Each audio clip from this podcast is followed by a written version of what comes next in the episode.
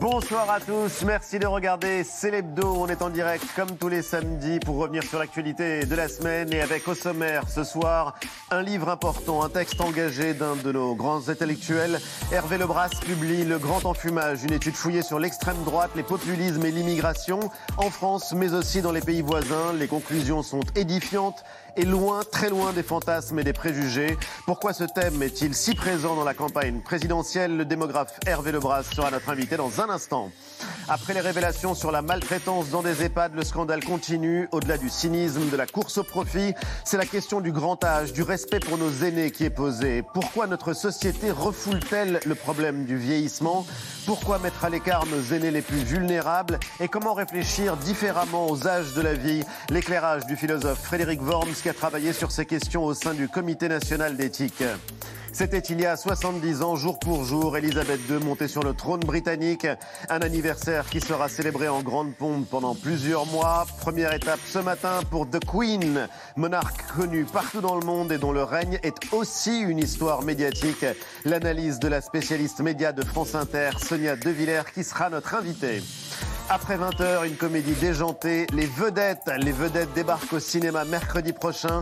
Le duo du Palmacho, David Marseille et Grégoire Ludig sort son deuxième long métrage. Une histoire de loser magnifique et une parodie très drôle du monde de la télé. Rendez-vous avec eux dans la suite de Célébdo. Célébdo, c'est en direct et c'est parti.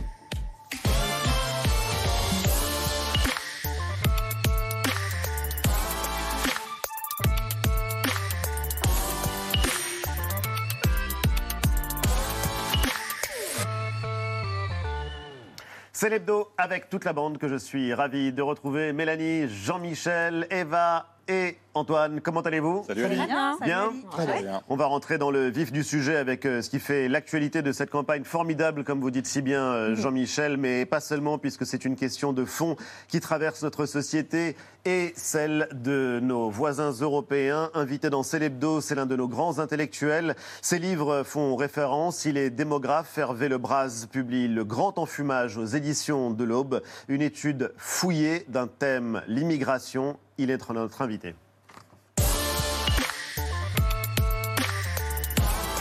Bonsoir.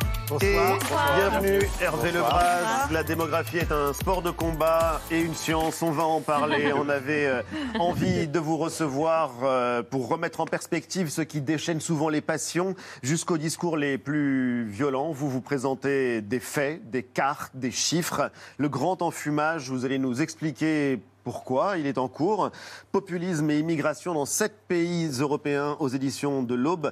Je le précise, c'est pas le livre d'un idéaliste, c'est un travail de chercheur. C'est un ouvrage important qui étudie les relations entre le populisme, les partis d'extrême droite et les usages politiques du thème de l'immigration. Et c'est assez passionnant de voir la comparaison que vous faites entre la France et euh, six autres euh, pays européens. Il y a quelque chose qu'on a envie de comprendre, c'est d'abord euh, ce grand enfumage. Qu'est-ce que ça veut dire? Le titre est, assez fort. Oui, le titre est fort, mais euh, c'est le sous-titre euh, précise, vous l'avez d'ailleurs montré, précise les choses. C'est ce grand enfumage, c'est de penser que c'est la présence des immigrés qui va pousser à voter pour l'extrême droite. Quand je dis la présence, c'est la présence quotidienne, sur place. C'est Physique, le contact, fi- là où le contact vivent, physique, euh, l'installation. le contact familier. Et ça nourrit au fond. C'était assez juste au début, on pourra y, revenir. Vous vous souvenez de- des odeurs et du bruit de Chirac. euh, à l'époque, euh, ça avait un certain semblant de vérité, mais ce n'est plus du tout le cas. Et de moins en moins, ça l'a été à partir des années 2000. Donc, euh, c'est la question est pourquoi euh, ce thème euh, reste si important alors qu'il n'a plus de réalité sur le terrain? On va en parler. Hervé Lebras, mais pourquoi grand enfumage? Parce que grand enfumage, c'est une stratégie de tromperie délibérée, de mensonge délibéré qui est tenue par les politiques ou par certains politiques. Oui, parce que les- le, discours des politiques d'extrême droite insiste beaucoup sur euh, la gêne euh, euh, que repose les immigrés localement, c'est-à-dire sur la présence de personnes qui parlent une autre langue, sur la présence de, euh, de boucheries halal, par exemple, pour donner un exemple, sur la présence aussi de personnes habillées comme on n'est pas habillé la plupart du temps en France. Et donc on, on décrit la raison du rejet de l'immigration par ces aspects de la vie quotidienne. Or, ce n'est pas le cas. Qu'est-ce que la comparaison nous apprend? Ben, elle nous apprend. C'était pour moi euh, l'idée est venue qu'on était très franco-français dans cette euh, analyse des votes d'extrême droite, notamment du Rassemblement national. Donc, est-ce que ce qu'on disait à propos euh, de l'extrême droite française, on le retrouvait dans d'autres pays? Oui. Et donc, j'ai été amené à, prendre six autres pays. Alors, on retrouve, pour répondre à votre question... l'Allemagne, l'Espagne, l'Autriche, J'ai pris ce qui est proche. Le Royaume-Uni, oui, ce qui n'est pas loin. Parce que parce que souvent, si vous voulez, le populisme, on mélange tout. On met Orban, on met Erdogan, on met des, populistes d'Amérique du Sud où il y a une grande spécialité. C'est pas, c'est trop loin pour nous. Il faut comparer au fond ce qui est comparable. Donc j'ai pris des pays euh, voisins de la France avec des régimes euh, euh, voisins et il m'est apparu, au fond, un certain nombre de traits euh, communs, un certain nombre, bien sûr, aussi de, différences. Et on va les explorer, justement. Ce qui est frappant dans votre livre, quand on regarde la France, et quand on regarde les cartes, et vous avez analysé de très près le scrutin présidentiel, par exemple, de 2017, c'est ce que vous appelez la décorrélation, le décalage très souvent total entre, d'un côté, le vote pour l'extrême droite et là où vivent les populations immigrées. Et votre livre s'ouvre sur un exemple qui est un cas d'école. Cas d'école typique, effectivement. Euh, on va dans un petit village qui s'appelle Brachet, euh, petite commune de euh, la Haute-Marne, dans le Grand Est, 62 habitants. Et aux élections de 2017, eh bien, 90,2% du village qui vote FN, alors qu'il n'y a pas un seul étranger parmi ces 62 habitants. Pas un seul. Pas un seul. À plus grande échelle, quasiment même constat. On est toujours lors de la présidentielle de, 2017. Euh, et si euh, là, pour le coup, on prend le département de l'Aisne, où Marine Le Pen a rassemblé plus de 30% des voix, eh bien, on se rend compte que seulement 4% d'immigrés, 4% d'immigrés euh, vivaient à l'époque dans ce département-là. À l'inverse, on se rapproche de Paris et là, pour le coup, vous prenez l'exemple de la Seine-Saint-Denis. Euh, là-bas vivent 30% d'étrangers. Eh bien, on voit que le FN ne récolte à l'époque pas plus de 13% euh, des suffrages. Alors, euh, bien sûr, c'est assez contre-intuitif comme ça. Vous avez commencé à, l'aborder en début de, discussion. Comment est-ce qu'on explique ce, décalage qui fait que finalement, ce sont les territoires où il y a le moins d'immigrés qui se rapprochent le plus de l'extrême droite? Oui, ben, ce n'était pas comme ça au début. il faut se souvenir que en 1984 aux élections européennes, quand euh, le FN arrive d'un seul coup, on peut dire, puisque en 1978, aux législatives, Le Pen et son FN faisaient 0,2%. 0,2. 0,2. Il avait fait 0,5%, un peu mieux euh, à l'élection présidentielle de 1995. Et puis d'un seul coup, il arrive avec un peu plus de, 11%. Donc ça a été, euh, tout le monde se souvient, du moins ceux qui ont vécu à cette époque, que ça a été un, choc. Et à cette époque, le vote était un peu plus urbain que, euh, que rural. Et pour donner un exemple, le quartier, l'arrondissement qui avait voté le plus pour euh, Le Pen en 84, c'est le 8e arrondissement. arrondissement de Paris. Il y a quand même de quoi être euh, surpris, puisque maintenant Paris, globalement, est à 5%. Et Ça veut dire que le rejet de l'immigration, pour le coup, vous dites, c'est pas, pas sur le terrain, mais c'est dans la tête c'est absolument dans la tête. Au départ, c'est ce que je vous l'ai dit, c'était, euh, je pense, c'était sur le terrain. D'ailleurs, quand on fait, bon, je ne veux pas entrer dans trop de chiffres, mais quand on fait des corrélations sur euh, la, proportion d'immigrés, surtout d'immigrés d'origine euh, d'Afrique subsaharienne et puis du Maghreb, et puis, le, et puis le vote FN, la corrélation au niveau des départements est encore forte, en, même vraiment forte en 84, et puis elle baisse continuellement maintenant, elle est, elle est nulle. Alors justement, 2022, c'est ça qui est assez fascinant, c'est que l'immigration, c'est l'un des thèmes puissants de la campagne en tout cas, on retrouve ce thème dans le discours de plusieurs candidats. Regardez. Je veux que nous retrouvions le contrôle de cette immigration débordante qui débouche sur la création de zones, cette fois-ci de non-France. La France restera-t-elle la France ou sera-t-elle emportée dans le torrent non maîtrisé de gigantesques flux migratoires qui balayeront notre culture, nos valeurs, nos modes de vie? Je dis que l'immigration est la responsable de l'explosion de la délinquance depuis 30 ans. La France est en danger pour moi. Je vais vous poser une question euh, qui va vous paraître peut-être naïve. Pourquoi est-ce que le rejet de l'immigration est aussi efficace en politique? Vous avez cette phrase, le rejet de l'immigration, c'est une clé universelle pour répondre à tous les problèmes, pour résoudre oui, tous absolument, les problèmes. Absolument, c'est un. Je prends même euh, dans, mais il y a quelques mois dans un, tribune que j'avais fait dans Le Monde, j'avais poussé un tout petit peu plus loin en disant au fond, euh, bien que ça soit pas comparable dans l'ensemble, mais euh, l'immigration joue le rôle que jouait la race dans la, dans, chez les nazis ou que jouent les bourgeois chez les, les staliniens. C'est-à-dire, c'est la clé d'explication euh, de tout. De tout. Et vous le voyez bien, par exemple, vous avez vu Zemmour. Quand Zemmour promet, comme la plupart, beaucoup de, beaucoup de cadeaux euh, si jamais euh, il, il, est élu. Et on lui demande quand même ben, comment allez-vous faire pour euh, régler la note? Il dit ben, c'est très simple. Les, les, immigrés nous coûtent 100 milliards, donc on va récupérer ces, ces 100 milliards. C'est le type même d'explication, alors que L'OCDE a fait un travail, un très beau travail récemment, en montrant que le bilan était plutôt euh, positif. C'est-à-dire l'immigration. Les trois qu'on vient d'entendre, Éric Zemmour, Marine Le Pen, Valérie Pécresse, ils parlent de l'immigration, pas avec les mêmes mots exactement. Qu'est-ce qui les distingue? Est-ce qu'il faut être il y a des, à la Il y a des finesses, oui, oui, il y a des finesses. Je, je, pourrais en signaler une, mais je voudrais aussi dire que euh, c'est quelque chose qui est assez propre à la France. Par exemple, dans les récentes élections en Allemagne, le thème, n'a... et pourtant l'Allemagne a plus d'immigrés, elle a accueilli beaucoup plus de réfugiés que nous, le thème a été pratiquement inexistant. Elle a quand même un parti, l'AFD, qui fait un peu plus de 10% des voix, qui est vraiment... À l'extrême droite de l'extrême droite, plus, ce qui est oui, assez en, fascinant, c'est de voir que les immigrés sont à l'Est et que de l'autre côté... Alors ça, c'est... Oui, oui, là, c'est le meilleur exemple, parce que les... Les, les... immigrés sont à l'Ouest, pardon, et le oui populiste est, à l'est. La, la, frontière, et on voit bien dans les cartes euh, du livre. Et pour revenir à votre question sur les différences, il y en a une qui est apparue, qui est intéressante, c'est entre Marine Le Pen et, et Zemmour. C'est sur euh, la préférence nationale. Pour, euh, pour Zemmour, la, tout, tout immigré et même descendant d'immigrés, euh, remigration. Il faut s'en débarrasser. Pour euh, Marine Le Pen, elle a dit la préférence nationale ne jouera que pour les étrangers. Parce qu'il faut savoir qu'en France, euh, étant donné la définition de l'immigré, c'est-à-dire personne née étrangère à l'étranger, 37% actuellement des immigrés ont la nationalité française. Donc là, c'est une différence assez importante parce que Marine Le Pen, au fond, ne considère que les étrangers, tandis que Zemmour, oui. c'est, je pense, c'est très important parce que il y a, y a au fond quelque chose d'un peu vicieux dans le glissement qu'on a opéré de l'étranger vers l'immigré. Quand, quand vous êtes étranger, vous pouvez justement devenir français, c'est le cas des 37%.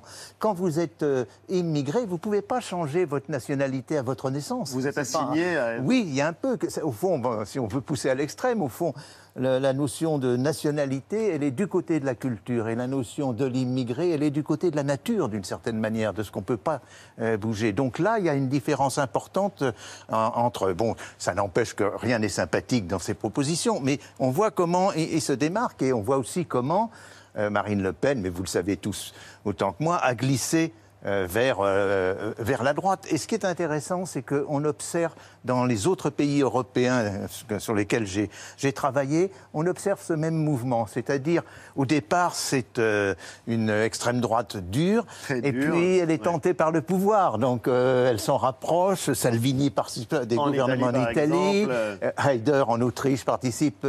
en Espagne, il y a les, les partisans et Vox. de Vox, oui, participent à certains, euh, à, à certains exécutifs euh, régionaux. Je dis en souriant, Et- Fox qui était d'abord anti-basque avant de Oui, devenir anti-arabe, mais Voilà, c'est vraiment c'est, pour... euh, il y a un, mouvement. Mais ensuite, ce qui se passe, c'est que euh, dans ce mouvement de, vers, le, fond, vers la droite, ça laisse un, espace ouvert sur euh, euh, l'extrême droite. Et là apparaît quelqu'un, donc Haider se fait bousculer, par, euh, chassé de son parti par euh, un certain Strare, qui est encore plus, en peut le dire, hein, plus passe, nazi, oui, plus nazi que lui.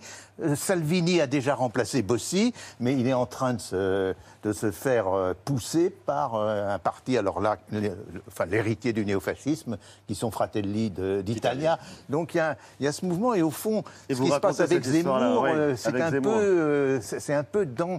Alors, ils ne gagnent pas tous. Par exemple, en, Suisse, euh, il y a un, un indéboulonnable, Bleucher, avec l'UDC, qui fait près de 30% des voix. Mais c'est pas euh, on est plus proche, comment dire, de, c'est un parti xénophobe, et on est plus proche d'une droite dure que d'une extrême droite ou d'une droite euh, traditionnelle avec euh, refus du vote des femmes et des choses de ce genre-là, comme vous le connaissez dans certains cantons suisses. Et alors que, bon, pour le coup, l'extrême droite, elle a des marqueurs et des termes et des expressions qu'elle emploie, Antoine Oui, notamment celle de grand remplacement, hein, cette, théorie selon laquelle il existerait un remplacement organisé de la population européenne, donc en partie de la population française, par une population immigrée. Il s'agit là d'une théorie complotiste, propagée euh, notamment par un écrivain antisémite français, Renaud Camus. C'est elle aussi qui a inspiré euh, des attentats, les attentats meurtriers de Christchurch, c'était en Nouvelle-Zélande, il y a près de trois ans, 51 morts dans l'attaque de deux mosquées. Ce grand remplacement, qui est né à l'extrême droite, a d'abord été cantonné à, à, quelques groupuscules, avant de se diffuser euh, lentement mais sûrement dans des partis installés.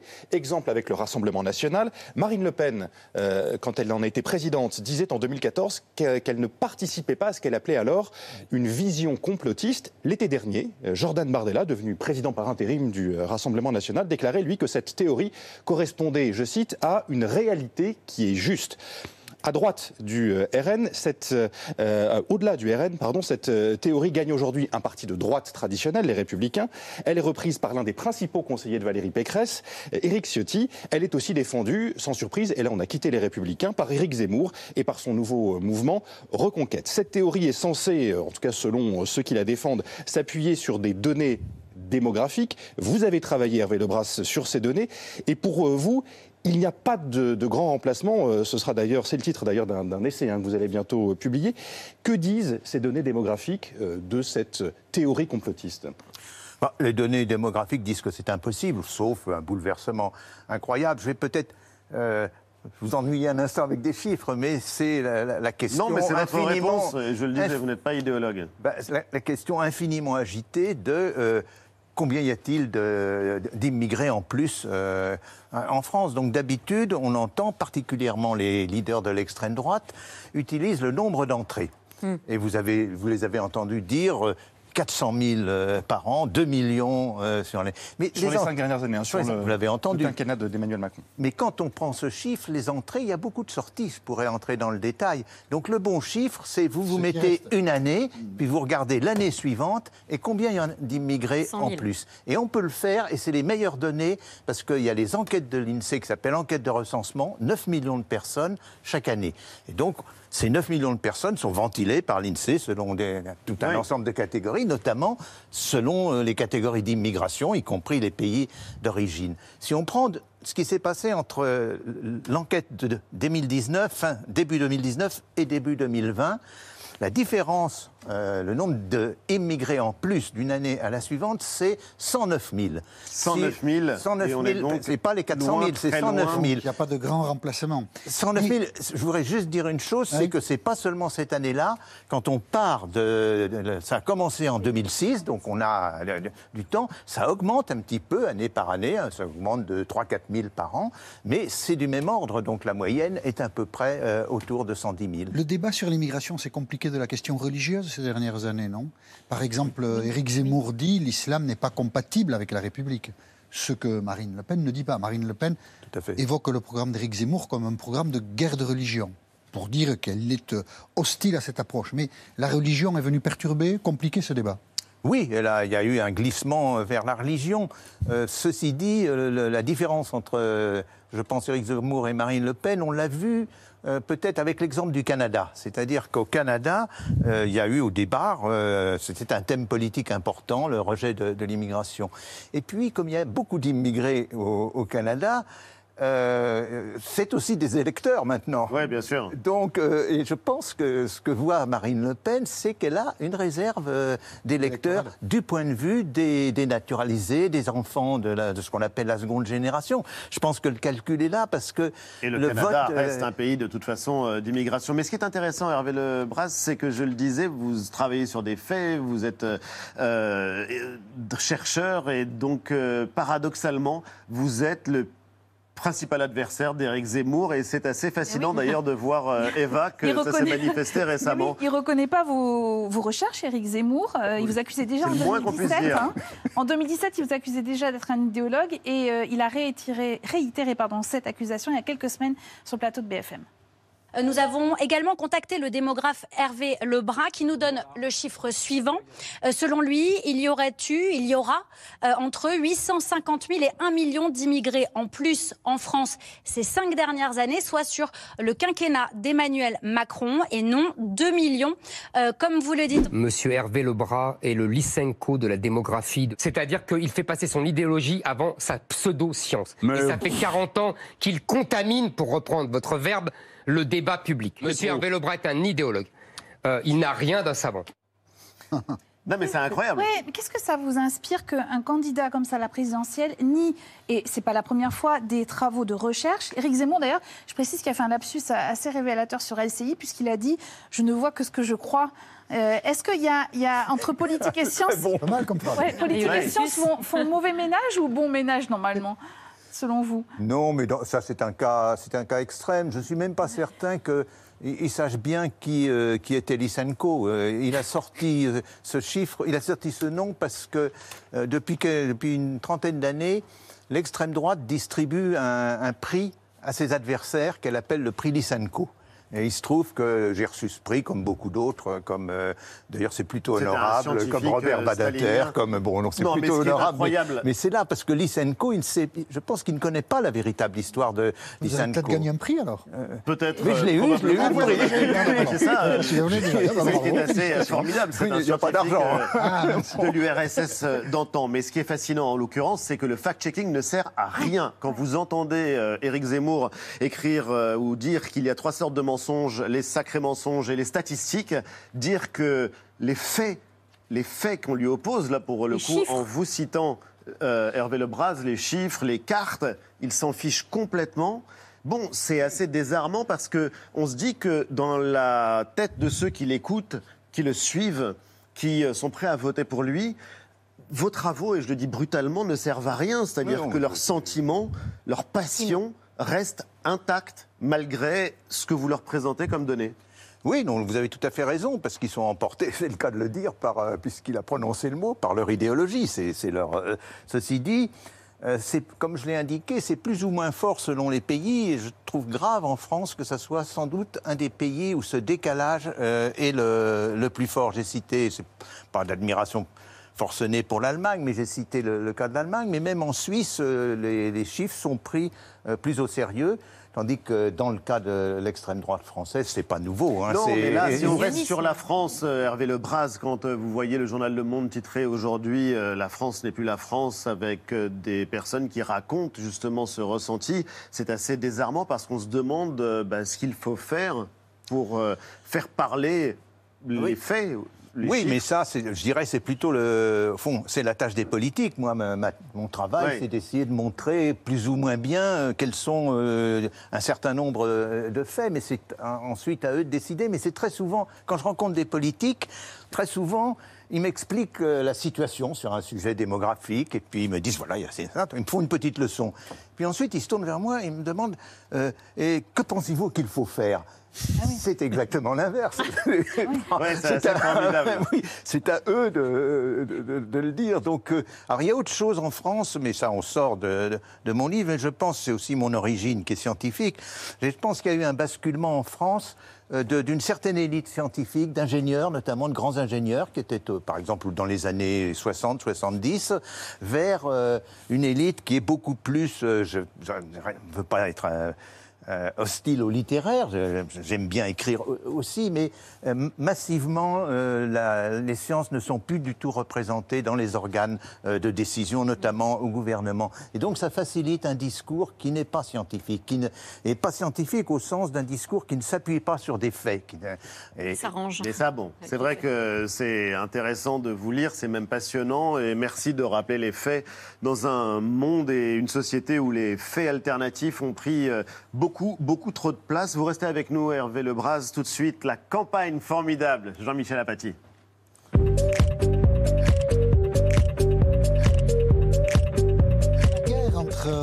Marine Le Pen et Éric Zemmour. D'abord, guerre des meetings aujourd'hui, puisque Marine Le Pen a commencé il y a une petite demi-heure un meeting à Reims devant plusieurs milliers de ses partisans. On voit, on voit quelques images, c'est toujours important, les meetings dans une campagne présidentielle. Et Éric Zemmour, euh, sur le coup de 16 heures, était lui à Lille.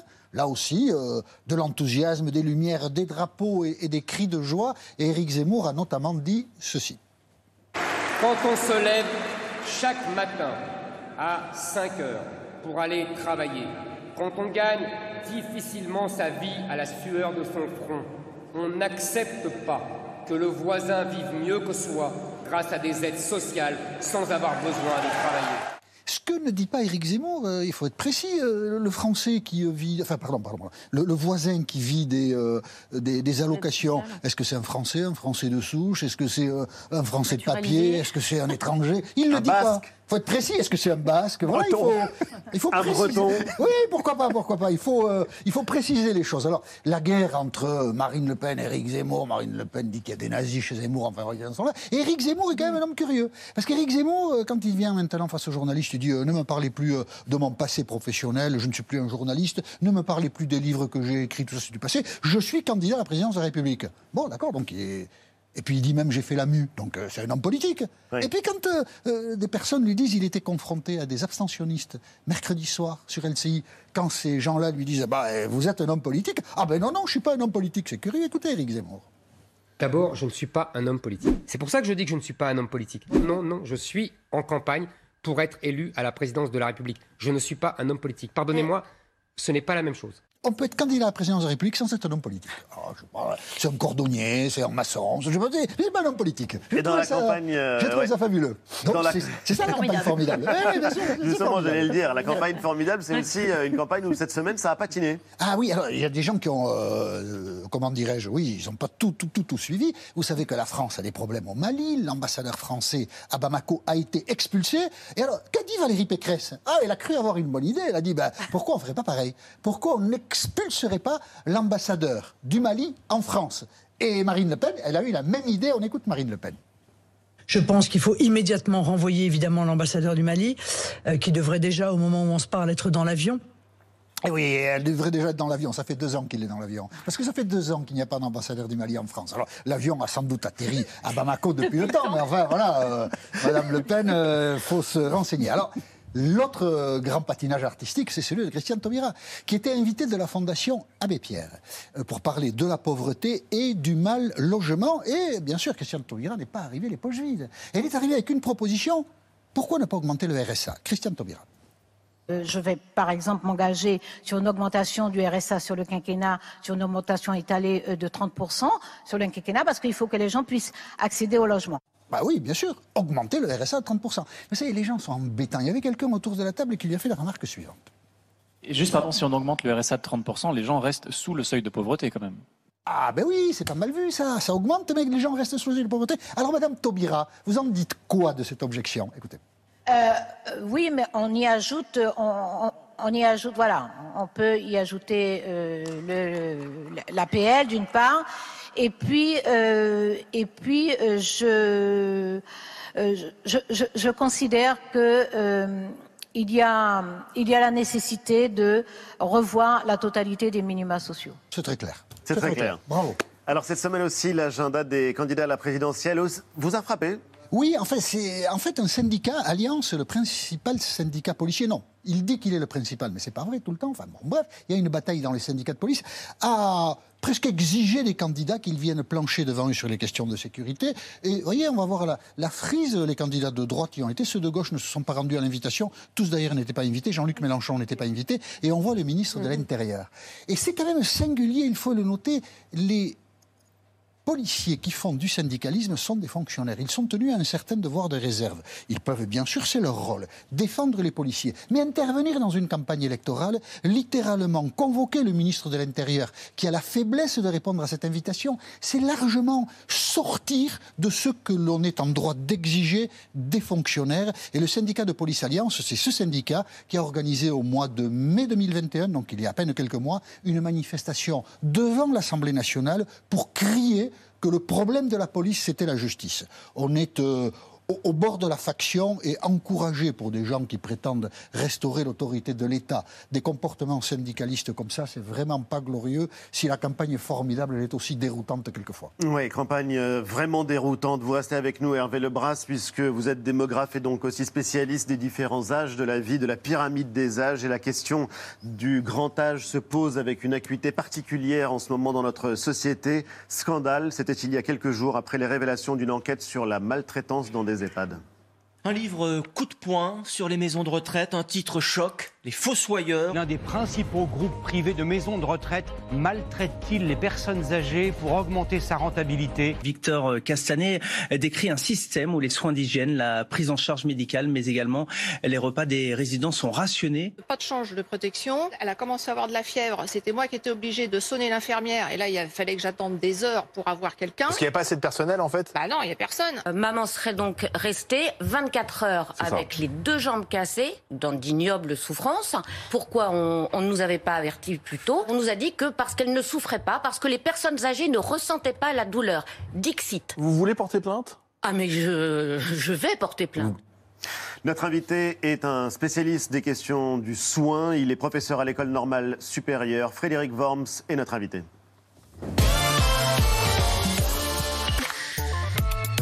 Bienvenue. Merci d'avoir accepté notre invitation. On avait besoin de mise en perspective euh, après le scandale, après les passions, après l'indignation également, parce que ça fait longtemps que vous travaillez sur euh, ce sujet particulièrement. euh, Vous l'avez fait au sein du comité consultatif national d'éthique.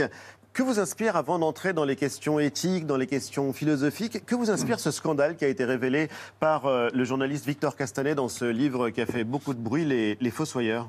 Bah, D'abord, euh, c'est un sujet énorme, extrêmement grave, et une fois de plus, les sujets importants euh, ne percent le mur du son qu'à travers des scandales. C'est quand même euh, peut-être la première chose que ça m'inspire. C'est-à-dire que s'il n'y avait, avait pas eu un scandale, ce sujet ne serait pas peut-être remonté, alors que ce scandale révèle des, des actes graves de certaines personnes, donc il ne faut pas tout mélanger. Mais derrière, des questions structurelles très profondes. questions de fond, oui. Voilà, des questions de fond qui auraient dû être en elles-mêmes, de toute façon, au cœur de la campagne présidentielle. C'est un petit peu comme euh, la pandémie elle-même. La pandémie de coronavirus, elle a rappelé certains sujets qui doivent être euh, des sujets de fond de la société. Comment on se protège contre les, les catastrophes qui présentent à venir, etc.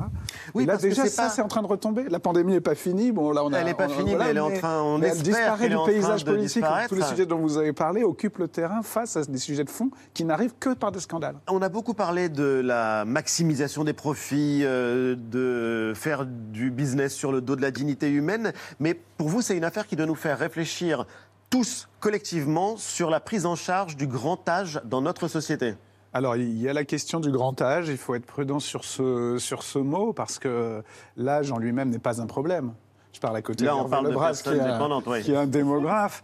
Pour moi, l'espérance de vie reste un critère de progrès. Il faut être très clair. Le, le fait qu'une société vieillisse, c'est les progrès de la santé, c'est vraiment le- un des rares indicateurs objectifs de progrès. Justement, il y a beaucoup de gens qui ont critiqué le progrès. Finalement, ça reste quand même très clair que le fait de ne pas mourir jeune est un critère, surtout collectivement, de, de grand progrès et en plus Mais- de transmission relationnelle. Donc, dans le mot âge, il y a le mot dépendance. Dans les EHPAD, c'est établissement d'hébergement, j'y reviendrai, parce que j'ai ouvert sur le titre euh, mon, carnet pour ne pas me tromper sur le titre d'un avis du comité d'éthique. Établissement d'hébergement pour personnes âgées dépendantes. Donc c'est vrai que ça entraîne des problèmes de prise en charge, de fragilité avec le, vieillissement, mais il ne faut pas quand même se tromper, c'est un progrès. Hein, C'est un progrès. Alors après, cette question de, de prise en charge, c'est vrai qu'elle touche à un, programme- un problème de fond de tout le soin en général. C'est-à-dire, c'est la question du rapport entre les- la rentabilité en général et, et le soin. Et c'est vrai que dans le privé, il y a cette question de la rentabilité. Il ne faut pas oublier que le public n'y échappe pas. Oui. Aujourd'hui, enfin, on, on- on a le souci du service public en santé. Même les inspecteurs de santé publique, disons, c'est pas exactement leur mot, les IGAS. On dit les EHPAD privés là n'ont pas été assez contrôlés par le public. Et donc c'est vrai que le contrôle, ça suppose des fonctionnaires, euh, ça suppose des gens. Bon, mais le public aussi, l'hôpital euh, n'échappe pas à la contradiction apparente de la rentabilité et du soin. C'est une fausse contradiction, hein, parce qu'il faut, il faut évidemment mettre dans le soin les moyens économiques nécessaires, parce que le soin n'est pas une charge, le soin c'est la condition d'une société juste et en plus euh, efficace. Alors, D'abord, une question de chiffres. Les EHPAD, euh, il y en a euh, un peu plus de 7000, 7300 euh, en France, près de 6000, 600 000 lits. Mais ce qui est assez intéressant, c'est de voir comment est-ce qu'on peut articuler ce qui doit se jouer dans les familles, dans la prise en charge de parents, de grands-parents qui sont devenus dépendants, et d'un autre côté, ce qui relève des institutions, des pouvoirs publics, ce que pour le coup, la société doit faire pour ces populations. Alors, c'est pour ça que j'ai noté euh, le titre de l'avis 128 du comité d'éthique qui date de 2018 et qui est révélateur. C'est-à-dire qu'en France, on a, beaucoup concentré, et il ne faut pas, surtout pas culpabiliser les, individus, les proches. C'est une sorte de, perception collective du problème hein, et de prise en charge sociale. On a beaucoup euh, favorisé précisément cette euh, concentration, je mets des guillemets, c'est le mot qui apparaît dans l'avis du comité d'éthique, des personnes âgées dans des lieux relégués, des lieux à l'écart de la du Concentration, ça veut dire mettre à l'écart. Je vous cite euh, l'article, l'avis 128 du CCNE. J'ai toujours été frappé par ce titre. J'ai même du mal à le digérer, c'est pour ça que je l'oublie. Enjeux éthiques du vieillissement, c'est le titre classique d'un avis du CCNE. hein. Quel sens a la concentration des personnes âgées entre elles dans des établissements dits d'hébergement? C'est un avis d'une instance consultative nationale qui, en principe, est très... Alors, explication de texte. Voilà. Explication de texte. Il y a deux mots étranges. Quel sens a la concentration? On avait eu tout ce débat. Le mot concentration évoque historiquement des choses terribles. hein. Bien sûr. Voilà. Euh, Qu'on en vienne à dire concentration, ça a été beaucoup discuté. Mais ça veut dire, en fait, en effet, on relègue des gens en grand nombre. La pandémie elle-même a montré comment on accroît la vulnérabilité. Les personnes âgées sont fragiles individuellement. Si on les met en effet ensemble, le virus l'a montré, ça se propage. Donc concentration, c'est déjà un mot qui indique qu'il y a un gros problème, un problème de relégation. Et concentration des personnes âgées entre elles dans des établissements dits d'hébergement. Ce qui veut dire qu'en un sens, euh, il y a un problème dans le mot même EHPAD, E EHPAD, établissement d'hébergement pour personnes âgées dépendantes. On est parfois entre l'hospitalier, l'hospice et l'hô- et l'hôtel. qui oui. ont le même, euh, voilà. Et le privé joue sur l'hôtel, en oubliant que le médical, c'est quand même la première raison, la dépendance est la raison d'être là.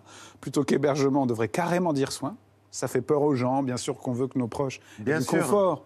Et il faudrait aussi apporter le soin au domicile.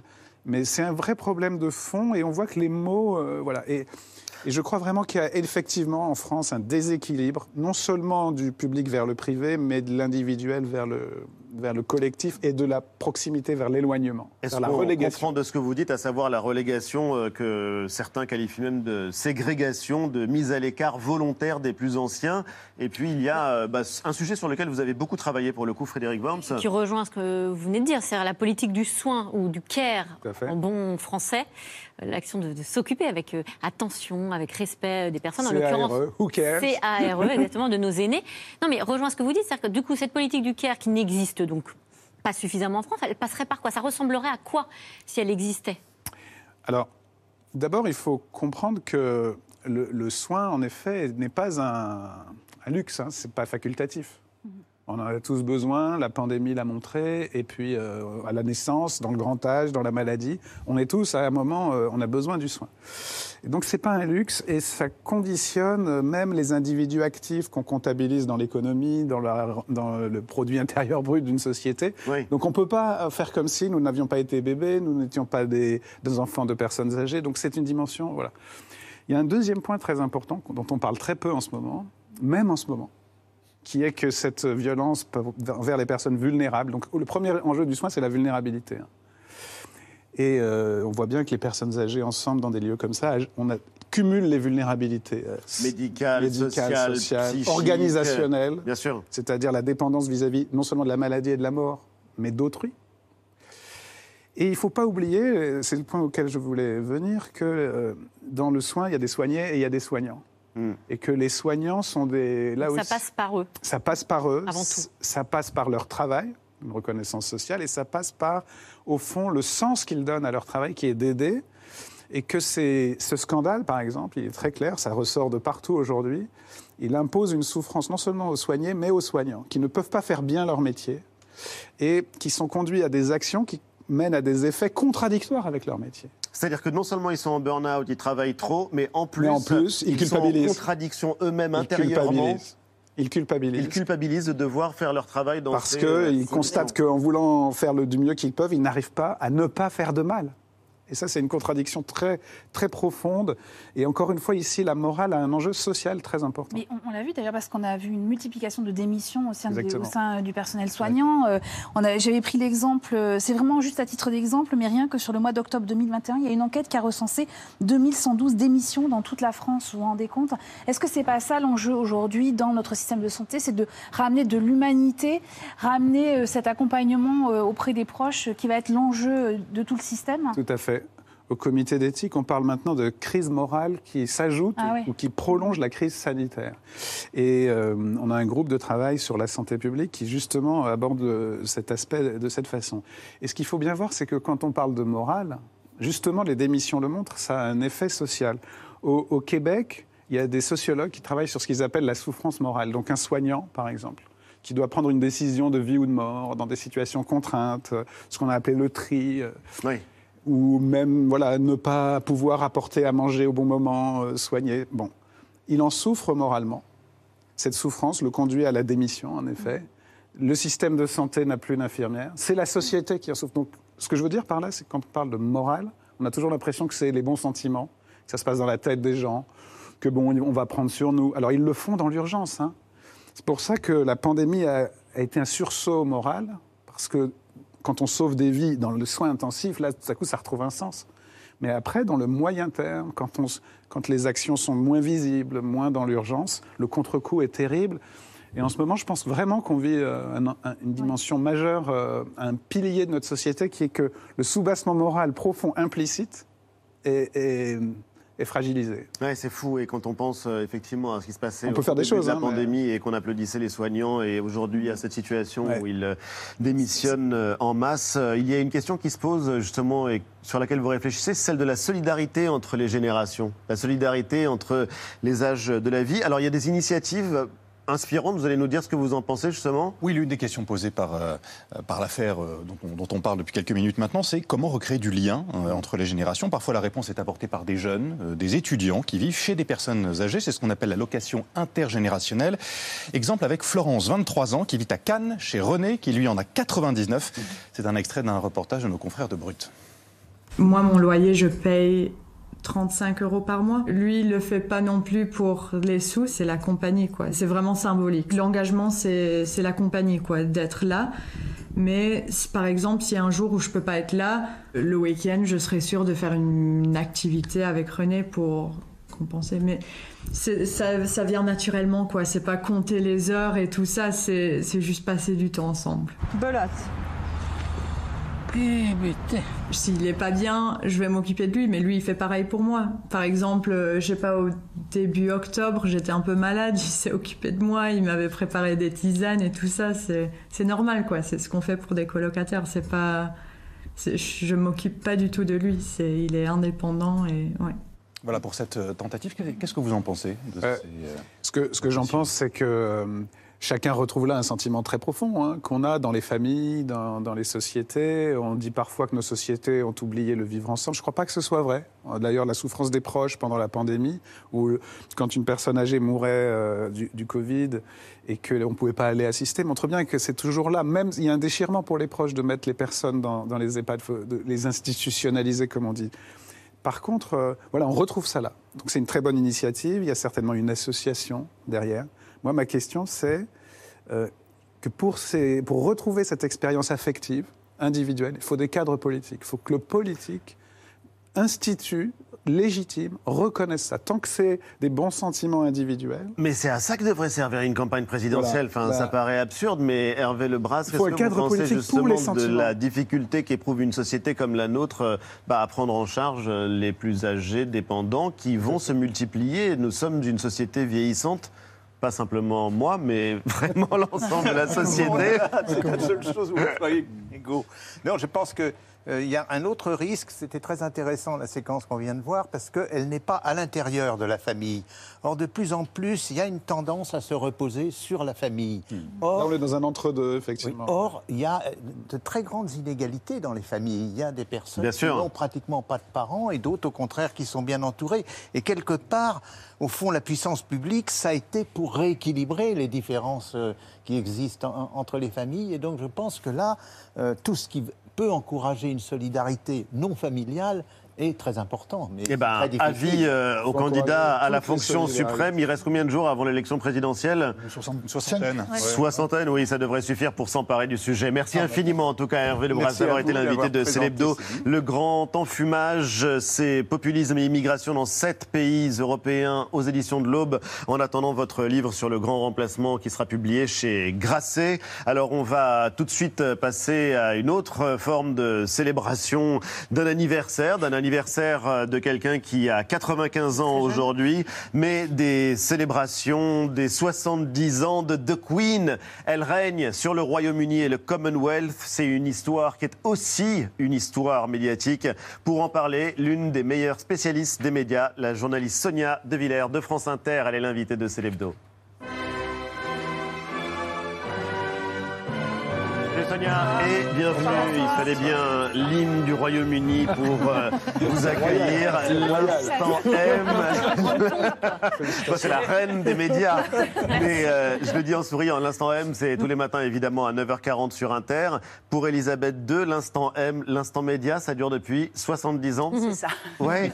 Même Non, plus. mais c'est euh, une histoire qui est consubstantielle. Elle va célébrer donc ce qu'on appelle le jubilé de platine. On va tous devenir spécialistes puisque c'était le 6 février 1952. La jeune Elisabeth avait à peine 25 ans et elle succédait euh, à son père George VI sur le trône, euh, le trône d'Angleterre. Mais pour vous, c'est une histoire qui est indissociable de l'évolution des médias depuis. Ab- Absolument indissociable. En fait, il faut savoir qu'Elisabeth II, elle est née avec la BBC, ou alors que la BBC est née avec Elisabeth II. En fait, la BBC, elle est créée en 1922, Elisabeth II, elle est née en 1926, et l'année suivante, il y a une charte royale qui va faire de la BBC le service de l'audiovisuel public qu'on connaît encore aujourd'hui. Et la radio, ça va être le ciment du Commonwealth, parce qu'il faut se rappeler quand même que l'Empire britannique s'étend sur cinq continents et que ce sont les ondes qui vont créer cette espèce d'unité de temps et d'unité de lieu propre à l'Empire britannique. Et Vous que dans les à années ces 30, sujets qui sont à l'autre bout du monde, en de Inde, l'Inde, etc. au Barbade. Et, et que dans les années 30, le ding de Big Ben est connu et retenti en même temps sur les cinq continents. Et qu'ensuite, la radio, ce sera le grand média de la guerre, évidemment. On se souvient évidemment du discours d'un roi, de ce film extraordinaire euh, sur le discours du roi George VI. Mais qui dit Spielberg, tout. y arrive. Voilà, qui dit tout, Alice. C'est-à-dire que euh, c'est la naissance des médias de masse. Les Windsor ont compris qu'ils ont besoin des médias de masse pour maintenir et pour étendre leur influence. Les médias de masse comprennent très rapidement qu'ils vont avoir besoin des Windsor pour accroître leur audience et que ce roi qui ne, qui, qui ne devait pas régner, qui monte sur le trône parce que son frère et bègue, et que à l'heure où le roi devient une voix, c'est intolérable, c'est inimaginable. Donc il y a cette rééducation, le roi devient une roi, euh, devient une voix, on, on commence à désacraliser la famille parce que imaginez-vous qu'on écoute le roi Dans sa en cuisine. cuisinant. oui, exactement, exactement. Donc c'est c'est une histoire magnifique. Ensuite vient la guerre avec un discours d'entrée en guerre qui est un moment historique dans l'histoire des médias, un discours de la victoire en mai 45 et en 1940. Euh, Une toute la jeune reine, fille, donc voilà. sa fille, Elisabeth. Elle a 14 ans. Elle a 14 ans. Elle fait son premier discours, elle a 14 ans. Et c'est le moment À de la la transition, où on sait qu'elle va devenir reine. Et ce qui est euh, intéressant, c'est que donc euh, c'est la naissance de la radio, en tout cas sa diffusion euh, comme mass média. C'est aussi une histoire de la télé. Ah oui. Oui, avec donc elle devient reine en 52, on, euh, mais son couronnement, lui, a lieu officiellement un an plus tard. On est en, en juin, le 2 juin 1953, à l'abbaye de Westminster. Euh, c'est une cérémonie fastueuse qu'on voit, qu'on voit là, et c'est en effet, Ali, un événement euh, euh, médiatique considérable, euh, diffusé partout dans le monde et qui accompagne en effet. Euh, L'histoire de la, la télé, de nombreux Britanniques vont acheter leur premier euh, téléviseur à ce moment-là. Euh, le moment est, est historique et euh, d'ailleurs quelques années plus tard, le journaliste euh, Léon Zitrone s'en souvient. C'est dans les dossiers de l'écran, regardez. À Londres, le couronnement de la reine Elisabeth. C'est le premier reportage en Eurovision, un organisme créé par Jean Darcy, directeur de la RTF, et par la BBC britannique. Cette pompe, ce style somptueux mais jamais pompier, parviennent en direct en France. Le conte de fées devient miracle, et le commentaire de Jacques Salbert donne à tout jamais au bon républicain français le goût du spectacle monarchique, moyennant quoi Elisabeth et le prince Philippe se présentent chez vous, dans votre salon, comme si vous faisiez partie de la famille, et les gardiens de la tour de Londres, et les robes d'Hermine, et l'église anglicane sont chez vous, majestueux et bientôt familiers. La télévision, mesdames et messieurs, bonsoir, vous traite royalement. La télévision, mesdames et messieurs, bonsoir. Moment iconique. Alors, les images, en plus, c'est tellement important à ce moment-là que les images vont être retravaillées, colorisées. On en a vu au début, là, elles étaient en noir et blanc, on les a vues au début en couleur. Donc, ça, c'est un tournant. C'est un tournant, c'est 110 millions de téléspectateurs, c'est 30 millions qui vont le regarder en Europe, sur le continent européen, en direct. Il faut quand même savoir qu'il y a 50 caméras dans les rues de Londres, il y en a 20 à l'intérieur de Westminster, que Winston Churchill était férocement contre, voilà, que c'est le prince Philippe qui a poussé. Et le prince Philippe avait très bien compris qu'une affaire britannique allait devenir une affaire planétaire. Et que dès que la cérémonie a été terminée, on a mis les bobines dans des avions, que l'avion est parti en Amérique du Nord, que ça a été diffusé en Amérique du Nord, au Canada, et que là, ça a réuni 80 millions de téléspectateurs. Et ça que reste les plus grosses audiences télé Jusqu'en de l'histoire 1969. quand l'homme marche sur la Lune. Exactement. Et c'est C'est-à-dire que c'est la première fois que le média télé va battre le média radio, va, va enterrer le média radio. C'est en fait, c'est la naissance de la télévision moderne. Et donc, ça reste la plus grande audience jusqu'en 1969. Et c'est euh, quelque chose qui euh, vous fait réagir? Vous voulez dire un mot Bah, euh, C'est-à-dire, on parlait du vieillissement euh, avant que vous ne- nous rejoigniez sur la. Ça nous rajeunit pas. Voilà. Non, ça, pour le coup, c'est dans de Ce qui est frappant, c'est qu'on vieillit avec des personnages publics. Exactement. Et que Elisabeth II, bien sûr, 70 ans de règne, on vieillit avec elle. Et, et je pense qu'elle fait partie des gens qui ont cette conscience de leur responsabilité vis-à-vis de nos vies, euh, de l'image qu'on se fait de nos corps. Il y en a un autre qui avait été très frappant, c'est Jean-Paul II.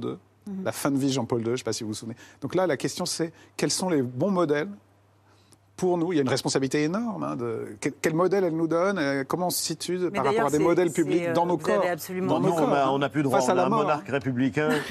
Ouais, il est jeune, il est jeune, c'est très important. 2017, le rapport à l'âge. euh, Oui, oui, mais son, corps, son âge compte énormément aussi, dans un autre sens.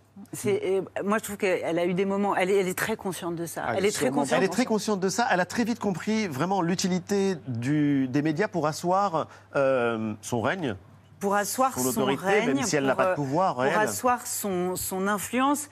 Et en même temps, ça a été, euh, comment dire, donc elle devient un corps. Elle était une voix, elle ça. devient un corps. Euh, et puis, euh, c'est l'ouverture d'un débat. Euh, qui va durer pendant plusieurs euh, décennies euh, en Grande-Bretagne et ailleurs. C'est-à-dire que, évidemment, les Windsor ont besoin des médias. Ils médiatisent la monarchie, ils médiatisent leur influence et en même temps, ils se désacralisent. Donc, il y a quelque chose qui fait que leur statut se dénature, leur inaccessibilité est quelque part euh, rompue. Euh, on entre euh, avec eux euh, dans, dans leur intimité. En 1969, il va y avoir ce très célèbre documentaire. Un documentaire Royal interdit. Un désastre, un désastre. Ils ont L'effet laissé rentrer les caméras à l'intérieur, C'est-à-dire euh, qu'on a accepté, palais. la reine accepte que pendant un an, euh, les caméras de la BBC la suivent. À Balmoral, à Windsor, à Buckingham, euh, pendant les loisirs, c'est-à-dire tout un tas de moments qui sont hors protocole, etc. Bon, c'est diffusé. Ils sont ridicules. À ce jour, ce documentaire est toujours interdit. Impossible d'en avoir des images. Mais l'effet de la même été- manière. Il, il est réapparu l'an dernier un petit peu sur. YouTube et puis avant de redisparaître. Voilà, finalement. il a été, l'effet a été désastreux. Alors, l'audience a été phénoménale, ça dure 105 minutes, 30 millions de téléspectateurs en Grande-Bretagne. Et l'effet est désastreux parce qu'ils sont ridicules et que Queen Mum avait raison. Queen Mum était contre. La elle mère était. Absolument. Elle était contre, elle disait Nous ne sommes pas les Monaco.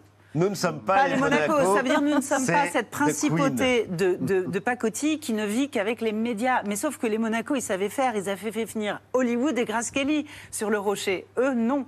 Euh, non. Alors, il y a quelque chose d'assez euh, fascinant, c'est que euh, vous disiez en préparant l'émission qu'il y avait des moments importants, les vœux de la reine, Absolument. mais malheureusement, il faut demander l'autorisation de Buckingham et de la BBC pour en avoir des extraits, ce qui n'a pas été possible euh, en 24 heures. Les vœux, elles commencent en 1957, Ali. Et, Et elle les fait euh, chaque année qu'il pleuve, qu'il neige, qu'il vente, quel que soit son état de santé, elle les fait chaque année depuis 1957. Et c'est la série télé la plus longue jusqu'à l'invention de Netflix, euh, me disiez-vous en préparant cette émission. On va devoir malheureusement rester là. Mais c'est vrai que c'est euh, assez passionnant. En tout cas, God Save the Queen, ce sera la conclusion.